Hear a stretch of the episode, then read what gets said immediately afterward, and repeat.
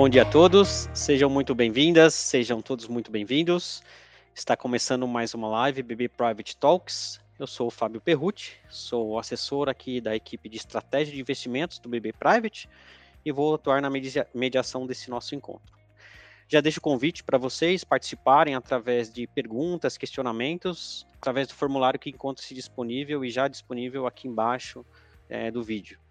A pauta de hoje é sobre fundos de renda fixa e fundos cambiais. E teremos aqui como convidados especiais o Tiago Batalha, que é Sales Manager, e também o Roger Marçal, que é Head de Renda Fixa e Cambial da BB Asset. Feitas as apresentações iniciais, eu já convido e passo a palavra para o Tiago, que nos trará algumas novidades e também vai falar sobre a BB Asset. Bom dia, Tiago, seja muito bem-vindo, obrigado pela sua presença passo a palavra para você. Bom dia, Fábio. Muito obrigado pelo convite, pelo espaço. É uma satisfação estar aqui falando com os clientes do segmento private. É, eu sou o gerente comercial que atende né, a área private aqui pela BB Asset.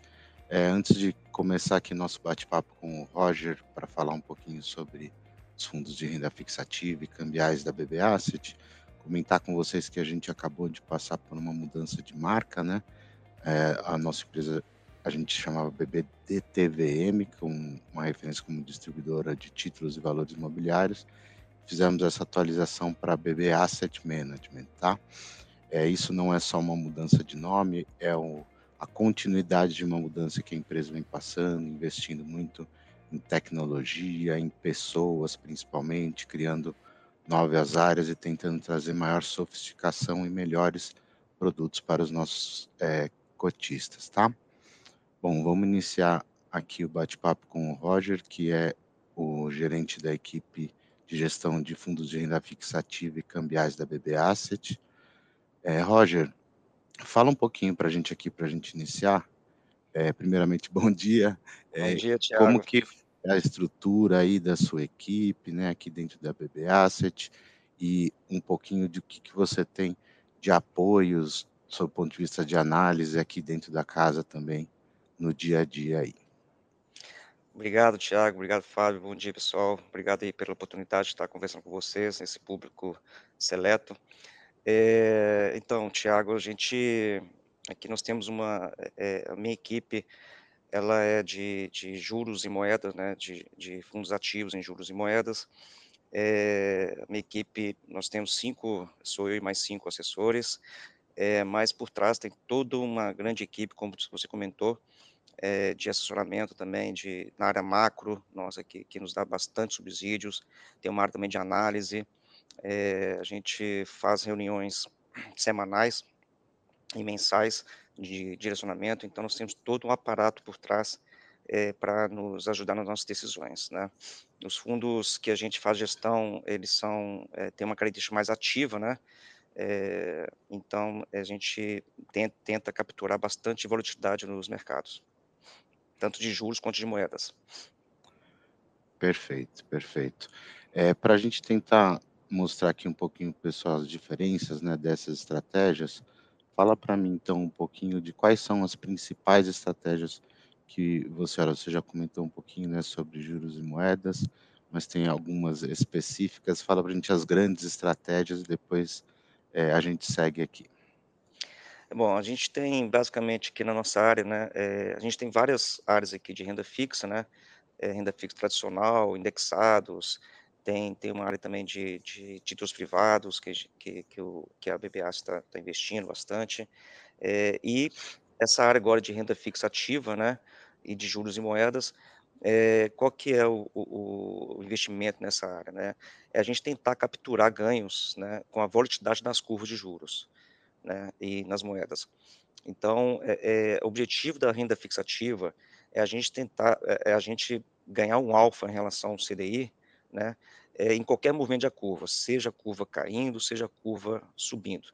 A gente viu que o ano passado é, as curvas globais e aqui no Brasil subiram bastante, né, devido é, a um call estrutural de, de, de retorno da inflação né, forte no mundo. Então, os bancos centrais estão tendo que desfazer a, a, o expansionismo né, que teve no, no anteriormente. Então, a gente, a, ideia da renda fixa é se posicionar é, e ganhar um alfa acima do CDI, diferentemente dos fundos nacionais, né, de, de é, prefixados, né, por exemplo, quem ficou prefixado na, no ano passado e nesse ano é, perdeu muito, muito dinheiro em relação ao CDI, né, aos, aos fundos mais pós-fixados, né, atrelados à a, a, a, NFT.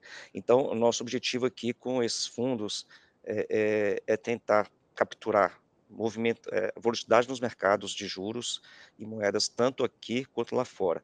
A gente tem operado bastante também com de juros é, lá fora nos Estados Unidos, né, principalmente, e também a gente está tentando é, capturar um pouco de vol nas curvas na, na, na Europa também, Thiago. E as moedas, é, a gente está tentando fazer a, a, um cross-currency, né, ou seja, tentando capturar também é, oportunidades não só no dólar contra o real, mas também na, na, nas moedas no euro, na libra, enfim, no próprio ien. a gente tenta, tenta fazer de acordo com, com o cenário global, a gente tenta fazer é, operações long short, né, comprar uma moeda vendida em outra, é, e não apenas operar o, o, tradicional dólar contra o real. Perfeito. É, a gente então falou um pouco sobre a estratégia né, de juros e moedas. Você faz na renda fixativa, como a gente comentou, a parte de trabalhar aí os movimentos na curva de juros, né?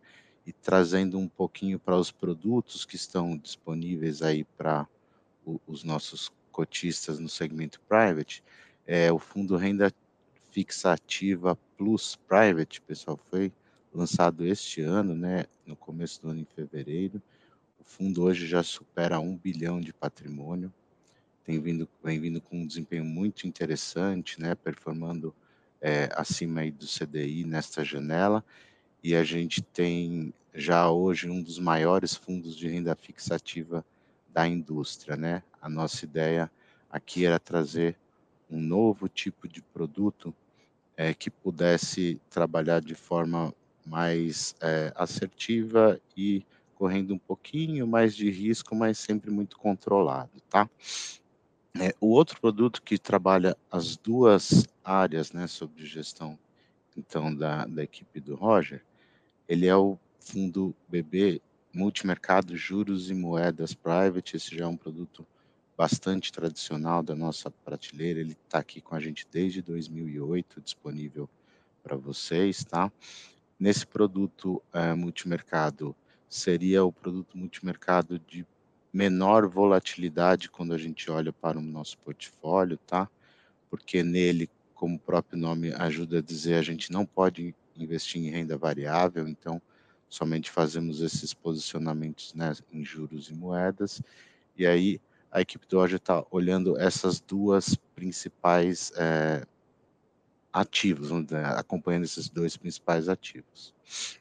É, Roger, vamos falar um pouquinho aqui, você comentou sobre a gente estar tá fazendo né, outros tipos de investimento, também acessando estratégias no exterior, Comenta um pouquinho para a gente o que, que a gente pode fazer mais, né? Que a gente está buscando sempre evolução e o que, que a gente já tem planejado, um pouco da sua visão aí é, para o que a gente pode fazer nesses produtos também à frente, não só o que a gente está fazendo hoje, né? A gente comenta pouquinho disso depois, tá?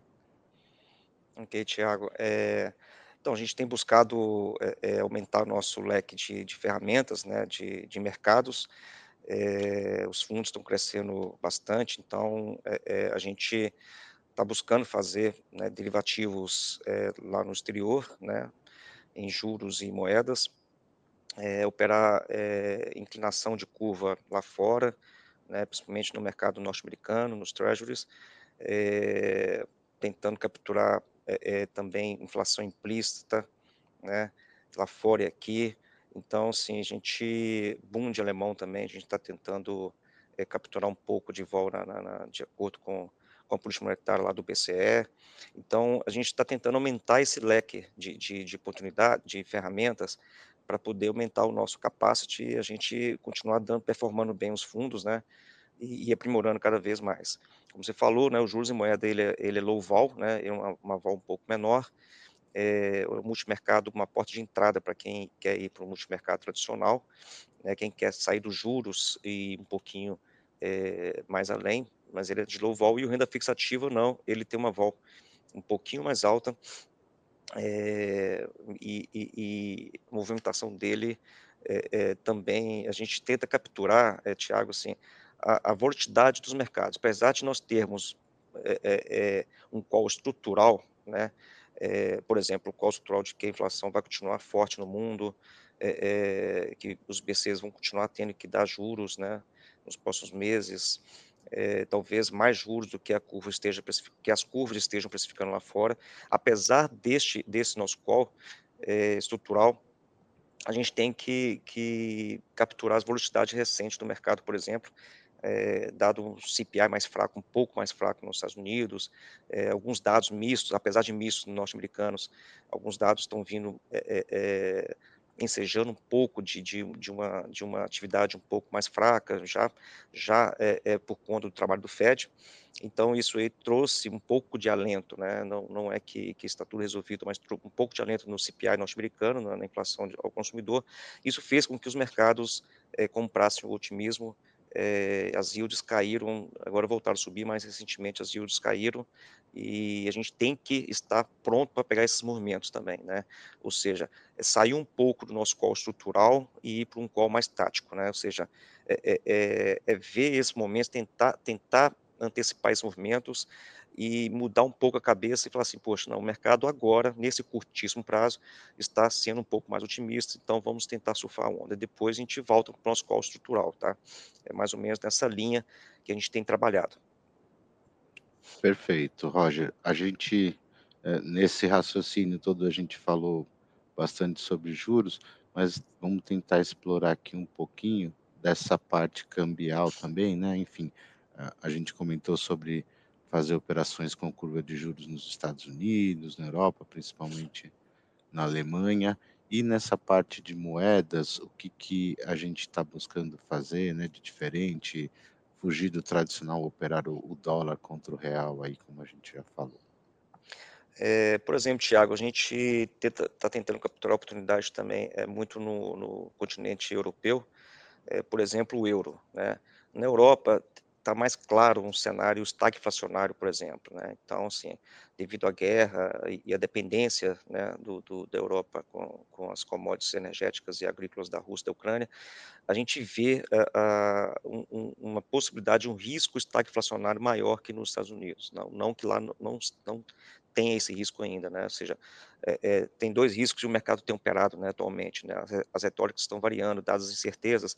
Ora, o mercado opera o risco estagflacionário, que foi operado bastante no primeiro semestre, é, ou seja, que é o pior dos mundos, ou seja, os ativos de risco caem, é, o dólar sobe perante, perante todas as moedas, e as curvas de juros sobem com o risco estagflacionário. E ora, o mercado traz a, retórica de uma recessão mais clássica, talvez um soft landing, ou seja, uma, uma, uma recessão necessária para conter a, a, inflação, mas não muito forte ao ponto de trazer versão a risco global. Então, os mercados têm operado esses dias é, nessa toada um pouco mais otimista.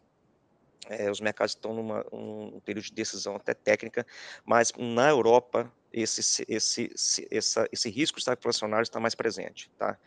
Então, o que, que a gente tem feito, por exemplo, é, no momento que o euro sobe momentaneamente perante o dólar, a gente aproveita para fazer posições é, vendidas em euro, por exemplo, contra o dólar. Né? Uh, Libra versus euro, a gente faz, às vezes, é, é um long short, né? compra uma moeda e vende outra. Então, a gente está tentando capturar esses movimentos. Por exemplo, uh, se nós apostarmos uh, numa piora do mercado momentaneamente ou estruturalmente, a gente pode fazer o IEM também, fazer um tipo um hedge na carteira. Então, quer dizer, é, é, esses movimentos a gente tem buscado aqui na, na, na América, é, na América a gente tenta fazer também, às vezes, long short com, com o peso mexicano e o real, né?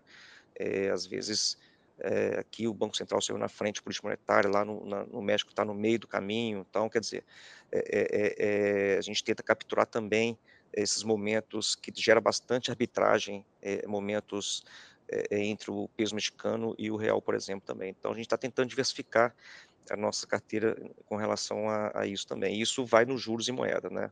Não vai na renda fixativa, porque a renda fixativa eu só posso fazer juros tanto aqui quanto lá fora, né? A renda fixativa a gente tem operado também, é feito inclinação é, de, de inflação implícita, né? É, momentos que pô, a inflação agora está caindo é, por conta de algumas medidas ou por conta da, da, queda do petróleo lá fora, que também é por conta de algumas medidas dos governos.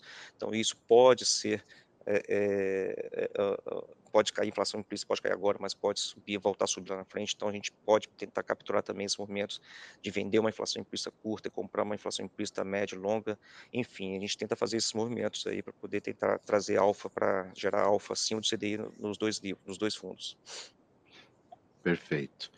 É, aproveitar aqui que a gente estava conversando um pouquinho, você passou um pouco sobre o cenário, Vamos tentar fazer um, um bate-bola aqui para a gente falar um pouquinho do que a gente enxerga para o cenário. É, a gente fala um pouquinho dos Estados Unidos, né?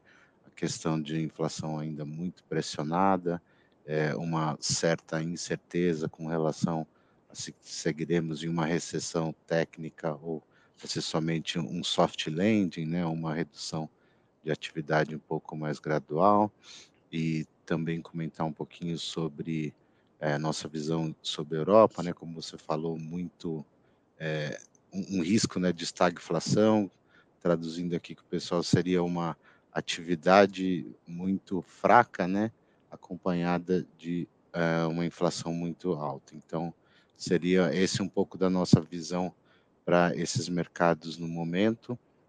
E aí isso fez com que a gente tivesse muita volatilidade em moedas, em curvas de juros, e é isso tudo que, que a sua equipe tenta capturar é, no, no, curto prazo, né, Roger? Mas tendo sempre em mente um cenário um pouco mais longo ali à frente, o que isso pode acarretar de movimentos, né?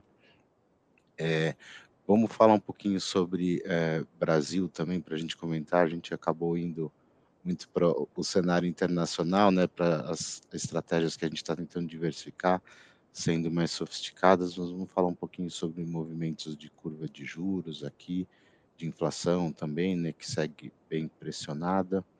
É, a gente tem aqui a nossa previsão, né, de uma inflação ao redor aí de 6% neste ano, 6,5%, uma inflação ainda pressionada para o ano que vem, que, que a gente é, pode capturar de movimentos também aqui internamente, o que, que a gente acompanha, né? quais são esses indicadores que a gente acompanha no dia a dia, tentar trazer um pouquinho de, de como que você pilota aí os nossos grandes fundos, tá? Então vamos lá, Tiago. É, deixa eu fechar um pouco do cenário global, é, que eu acho que é, não, não tem como eh, assim falar do Brasil sem, sem explorar mais um pouco no o cenário contexto. no contexto do global, né? Na verdade, nós estamos vivendo aqui é, é muito em função do global, né? Que, que dadas as características internas, é claro, mas é, é, é muito em função do global. Então, é, no global, principalmente nos Estados Unidos, né? No globo como um todo, a gente acredita que as curvas de juros ainda estão precificando é, é, estão precificando uma, um Fed Fund menor do que, do que a gente espera, tá? Por que, que, que eu estou falando isso? Assim, eu vou, eu vou entrar no call estrutural, depois eu volto para o call, call tático, né? Assim, a gente tem que pegar esses movimentos táticos também. Mas estruturalmente falando, a inflação global, ela é, é ela, ela é resiliente, né? Resiliente, sim, ela mudou de estrutura, na verdade. Nós passamos três décadas de uma inflação baixa, juros baixos no, no globo, por vários fatores. Esses fatores estão mudando é, é, é, aos poucos, né? E, e, não, e não, essa mudança não é fruto apenas da pandemia e da guerra na Ucrânia. Na verdade, a pandemia e a guerra da Ucrânia somente uh, uh, é, é, ratificaram essas mudanças e potencializaram essas mudanças. Né? Mas, por exemplo, alguns, vou falar de alguns itens aqui rapidamente para poder não tomar muito tempo é, de vocês, mas o sentimento anti-globalização, por exemplo, né? ou seja, esse sentimento anti-globalização começou a vir antes da pandemia e antes do trade war, né, do Trump. Então isso veio com uma polarização política que foi sendo criada aos poucos com, com, com o advento né, das redes sociais e com o advento da, da tecnologia. Então, é, é, é, com, com as redes sociais, as pessoas tendem a seguir e, e a ler somente o que as pessoas que pensam como elas. Então, isso polarizou o mundo. Então, essa polarização do mundo trouxe um sentimento é, é, mais populista global, né? É, seja de esquerda, seja de direita. Então, isso trouxe o seguinte: olha, vocês estão mais pobres, né, por conta da tecnologia, por conta de empresas nossas aqui foram lá para fora. Então, vamos trazer as empresas de volta e tudo mais. E, com a pandemia, claro, né, problema das cadeias globais e, e, com a guerra na Ucrânia, ninguém quer depender mais da China, ninguém quer depender da Rússia e da Ucrânia, então esse sentimento foi, foi exacerbado. Né. Junto com isso, vem a renda mínima universal, ou seja, era, um tema é, é, sendo discutido academicamente entre os principais economistas do mundo, é, e, e, e, esse tema ganhou força também, ou seja, essa renda mínima global é, é taxar as grandes geantechs, né, as grandes empresas de tecnologia, para poder dar renda a, aos mais necessitados. Então, com a pandemia, isso foi exacerbado, e não vejo no curto prazo ou no médio prazo nenhum político no mundo tirando isso por exemplo, o Biden. O Biden está com popularidade baixa, é, é, em novembro vai ter as eleições parlamentares, o Trump está batendo a porta logo após, então, quer dizer, o Biden, por exemplo, não vai tirar a renda mínima do, dos americanos é, em torno de mil dólares. Então, você vai no restaurante lá nos Estados Unidos, você não consegue, você fica meia hora esperando para ser atendido no garçom, porque está faltando, né?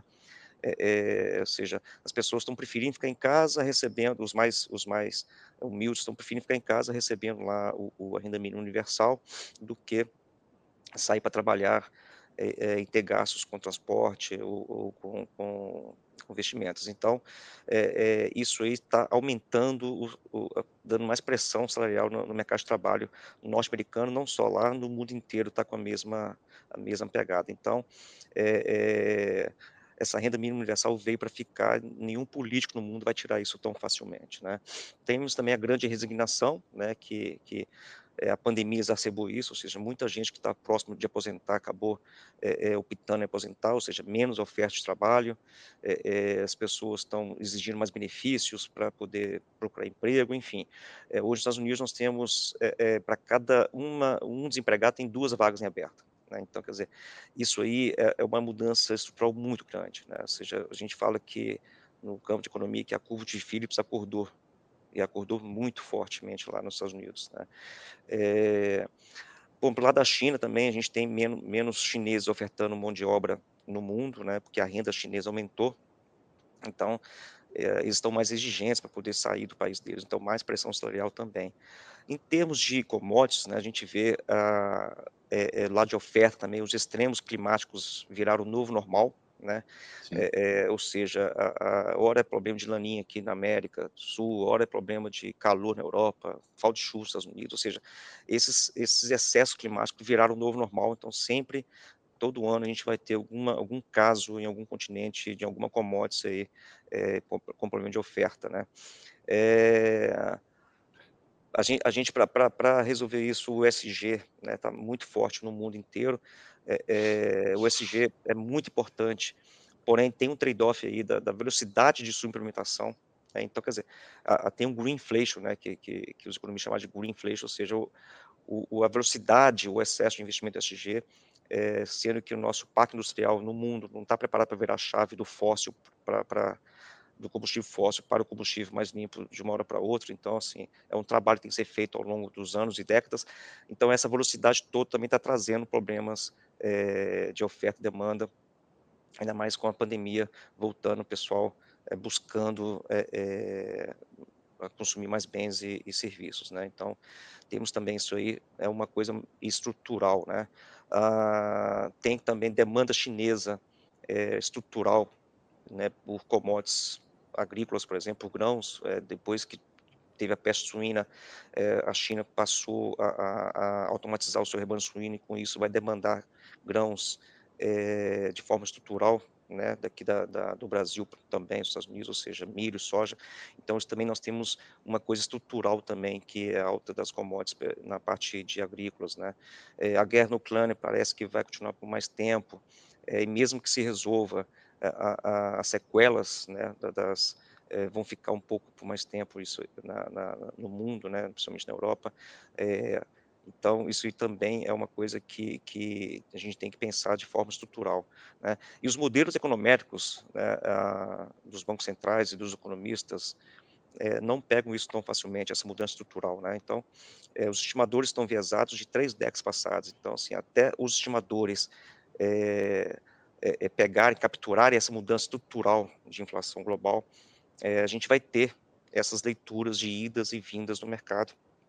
Como eu falei, é, é, o Fed está subindo juros, é, chegou próximo dos 2,5 que, que, que o mercado entende que é o juros neutro norte-americano, acredito que seja um pouquinho acima disso, mas enfim, então alguns dados saindo, mesmo que mistos, de um, arrefecimento da economia norte-americana é, e de um CPI que saiu de 9,1 para 8,5 no cheio, extremamente alto, é, o núcleo de 6% ainda, ou seja, três vezes a meta do FED, mas momentos como esse faz o mercado, como os modelos econômicos não estão capturando essa mudança de tendência, faz com que os mercados é, é, momentaneamente comprem a ideia de que o pior já passou, né? Então, mais estruturalmente a gente acredita que os Fed Funds vão ter que ir para além do que a curva está precificando lá, fora, né? Está precificando 3,25, 3,5, já começando a cair é, é, em março e abril do ano que vem, a gente acha que, que vai além disso e, e vai demorar para cair mais.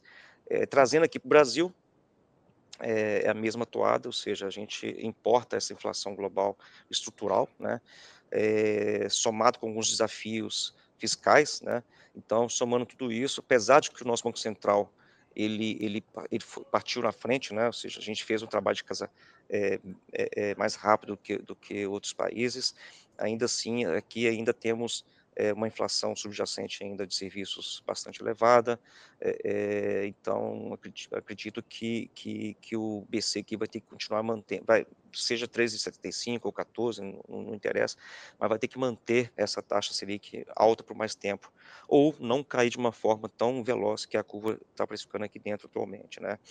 A curva termo está precificando uma Selic é, para julho 24 em torno de 10,25, alguma coisa parecida, 10,5.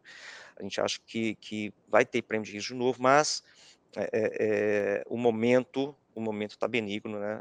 A, então a gente tem que dosar essas coisas. O time é muito importante, né? Para gerir esses fundos, né? Então não basta eu acreditar no call estrutural, é, e, e, não pegar esse movimento de mercado, né? Então, o que eu falo é que a gente, a nossa equipe aqui a, a, e também a macro nossa e, e, e, os analistas, a gente tem que responder três perguntas, na verdade, né? É, uma, o que, eu faria se eu fosse o Banco Central, né? É, uma segunda pergunta é o que, que o Banco Central vai fazer de fato? Ou seja, essa segunda pergunta é, é pra, são operações mais estruturadas, né, de, de carregamento. Mas a terceira pergunta é o que mais interessa para os fundos ativos que nós temos aqui, é, é, para capturar a velocidade de curto prazo é o que o mercado vai achar, vai achar que os bancos centrais vão fazer. Ou seja, Perfeito. a gente tem que responder essa terceira pergunta. Não interessa o que, o que, eu, o que eu faria, é, o que o BC, quer dizer, interessa o que o BC vai fazer, claro, porque é, é, é, a realidade se impõe, né? Lógico, né? Mas o, o para volta de curto prazo, eu tenho, que, eu tenho que responder a terceira pergunta, o que, que o mercado vai achar que os bancos centrais vão fazer, tá? Então, basicamente, em linhas gerais, é isso, o, o Tiago. Perfeito, Roger. Acho que a gente aprofundou bastante aqui, né, na nossa visão do cenário econômico. E agora a gente vai trazer aqui de volta o Fábio para a gente responder algumas perguntas aqui é, dos nossos clientes. Vamos lá, Fábio. Primeiramente, obrigado, Tiago, obrigado, Roger, aí pela excelente explanação. É, chegaram algumas perguntas aqui, Roger e Thiago. Então, eu vou passar para vocês, aí vocês é, vejam aí quem que, que fica mais adequado para fazer a para falar sobre, sobre a, a, dúvida do nosso cliente private, né? É, nós temos notado, junto a um cliente private, que ultimamente, ainda mais favorecido por esse ciclo, né, de alta de taxa de juros, que a renda fixa ela tem ganhado um foco do, do cliente, né? É, indo nesse sentido, é, a, a, pergunta que tem aqui do cliente é a seguinte, né? O cliente que pergunta que é o Rodrigo.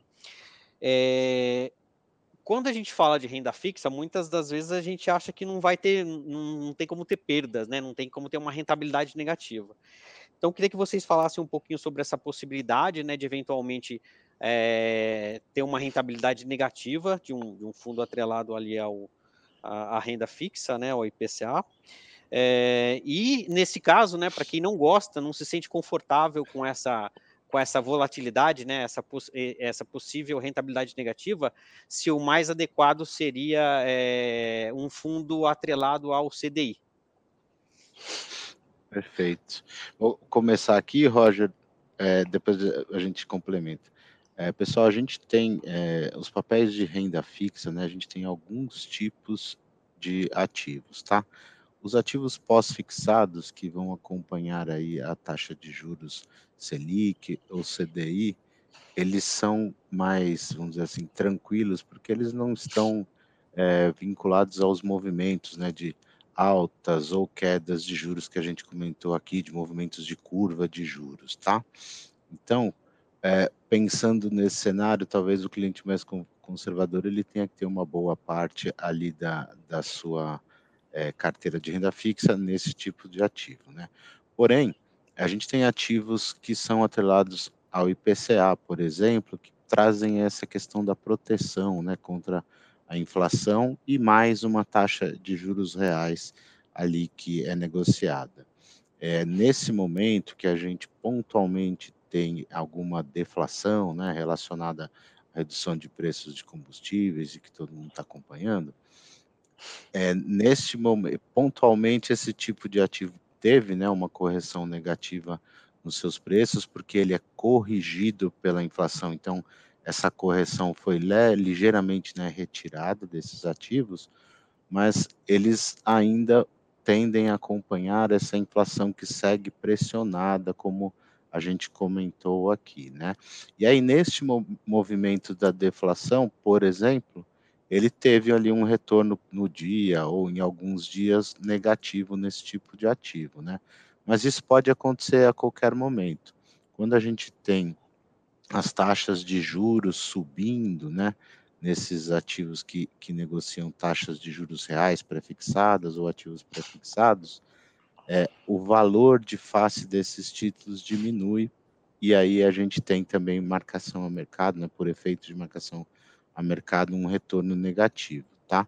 Então, isso é sentido nesses títulos, nas NTNBs, que são atrelados ao IPCA, mais uma taxa de juros reais, né, pré-fixada, que você é, obtém quando compra o ativo, e ainda mais perceptível nos títulos pré-fixados, onde quaisquer movimentos na curva de juros para cima desvalorizam esse tipo de título, né? então trazem um retorno negativo, e quando há um fechamento de curva ou uma queda na curva de juros, esses títulos se valorizam e trazem um retorno é, um pouco acima do que seria o previsto para aquele ativo, tá? Acho que é isso, né, Roger? A gente tem de acordo com as oscilações das curvas, a, a mudança dos preços desses títulos, né? Ou, ou seja, Sim. né, Thiago e Roger, a gente, é, a gente pode ter ganhos tanto na subida da taxa de, é, da, do, da, da, inflação quanto na queda da inflação, né? Isso, Perfeito. Thiago.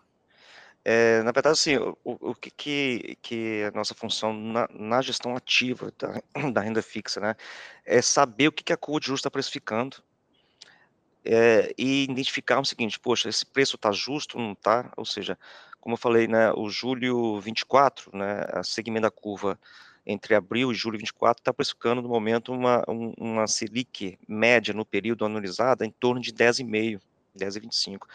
Ou seja, se, é, se quem acredita que a Selic lá na frente vai estar, ou no período vai estar abaixo disso, ou, ou, e comprar um papel, uma LTN, que é prefixado é, de forma é, assim, até o vencimento, então a pessoa compra esse papel e segura né, momentaneamente pode perder, como marcação do mercado que o Thiago comentou, porque a curva pode precificar 11% ao invés de 10,5%, então é, a taxa sobe, o PU cai e a pessoa vai perder momentaneamente se for desfazer desse papel no meio do caminho.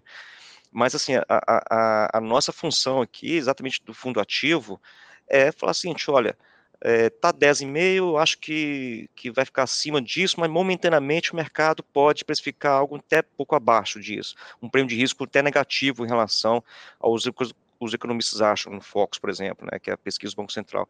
Ah, então ainda assim vou ficar, vou comprar momentaneamente esse papel pré ou, ou, ou fazer via derivativo no, no, no Day Futuro, na B3, para poder capturar um, um, um, potencial, uma potencial queda. Não estou falando que eu estou fazendo isso, no momento, é, é, que eu esteja fazendo isso, estou só dando um exemplo, e o contrário, mesma coisa, se, se nós temos um, um Selic seguinte, um qual não, a Selic é, vai chegar a 13,75 ou 14, que seja, mas vai ficar é, nesse patamar até meados do ano que vem, ou se estendendo até primeiro trimestre, antes de começar a cair.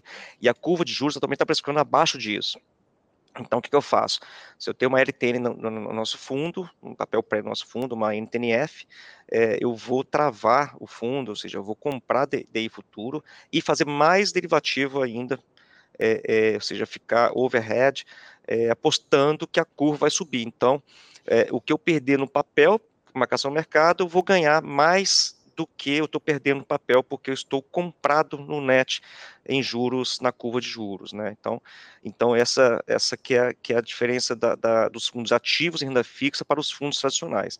Então, por isso que às vezes o, o cliente é, é, é, ele ele ele não ele não quer ter essa alocação por ele mesmo, é, é, ah, vou investir num indexado pré da renda fixa pré-tradicional, ou então vou, vou investir numa, é, num CDB ou, ou no indexado pós-DI, vou deixar, vou deixar no fundo de renda fixa ativa, porque os gestores estão vendo isso, vão faz, tentar fazer o melhor, capturar essa volatilidade da curva. Tá?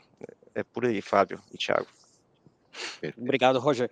É, tem mais uma pergunta aqui da cliente private é, Paula. É, ela pergunta onde ela pode acompanhar os resultados, as performances né, dos, nossos, dos nossos fundos. E aí eu faço uma, um complemento em cima da pergunta dela. É, por que, que os fundos que são recém-lançados eles demoram um certo tempo para começarem a divulgar suas rentabilidades, né, suas performances? Perfeito. É, vou começar pela segunda parte. A gente, por questões regulatórias, só pode iniciar a divulgação né, de rentabilidade dos fundos após eles completarem seis meses né, completinhos, fechados de, de atividade. Tá? Então, neste sentido, é que a gente não consegue é, divulgar aqueles informativos mensais, né, ou as lâminas conhecidas que a gente é, tem. Mas em ferramentas de, de acompanhamento de fundos aí, que tem diversas no mercado, é, você vai conseguir enxergar né, qual é o retorno daquele produto nesse, desde o seu início aí nesses primeiros meses também, tá? E sobre acompanhamento é, de retornos de fundos, a gente através do site né, do, do bb.com.br. Aí você tem a parte de investimentos, fundos de investimentos, ali você vai abrir toda a grade de fundos disponíveis é, para os clientes do Banco do Brasil, tá? E ali vai ter tanto dados de rentabilidade como regulamentos, enfim, você pode clicar em qualquer um dos fundos e, e é, ter todos os detalhes e informações necessárias para tomar sua decisão de investimento, tá? Só complementando, Thiago, é, esse, o, o renda fixativa foi criado em fevereiro, né? É, logo já, vai, já vamos poder fazer carta, carta aos clientes, né? Carta mensal, é, que vão, vai completar seis meses. É, atualmente, no ano, estou rodando esse fundo a 115%. É, tem mês que, que a gente foi além, além disso, 130%, 140%.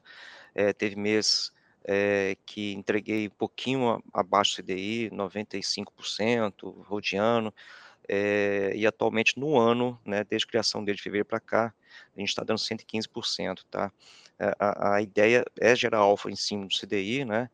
É, pode ser um mês ou outro a gente dá um pouco abaixo do CDI, mas a ideia é no médio prazo é, a gente bater o CDI de forma consistente, tá? Então é isso, só, só complementando, Thiago. Perfeito. Perfeito. É, indo aqui para a nossa parte final da, da nossa live, é, vou abrir um espaço para vocês fazerem as considerações finais. Perfeito. Bom, é, primeiramente agradecer muito o convite de vocês, né, do Private, do BB Private, para participar aqui do Private Talks, e uma satisfação, uma honra estar conversando aqui com os clientes Private do banco, tá? É, a gente está o tempo todo à disposição e espero entregar os melhores produtos possíveis para vocês aqui na BB, BB Asset Management, tá? Muito obrigado. Bom, queria agradecer a oportunidade é, e, e, a confiança, né? E pode ter certeza que a gente vai fazer o melhor aqui, poder entregar uma, uma, uma rentabilidade melhor para vocês aí, pessoal. Obrigado. Obrigado, Thiago. Obrigado, Roger, pela disponibilidade e pela participação de vocês aqui conosco. Né? É sempre importante para o cliente private saber como que é feita a gestão dos investimentos dele aqui conosco. Então, essa participação é muito importante. Bom, então, indo para o, o, o final da nossa live, fazendo o encerramento aqui, eu lembro que a live ela foi gravada e ficará disponível para assistir, eh, assistida posteriormente lá no nosso canal de YouTube, o BB Private Talks, e também lá no nosso perfil do LinkedIn o Banco do Brasil Private. Em nome do BB Private, agradeço a presença de todos, pela companhia de cada um de vocês aqui conosco nesta manhã, e também a nossa equipe técnica que permitiu que realizássemos esse encontro. Até o próximo.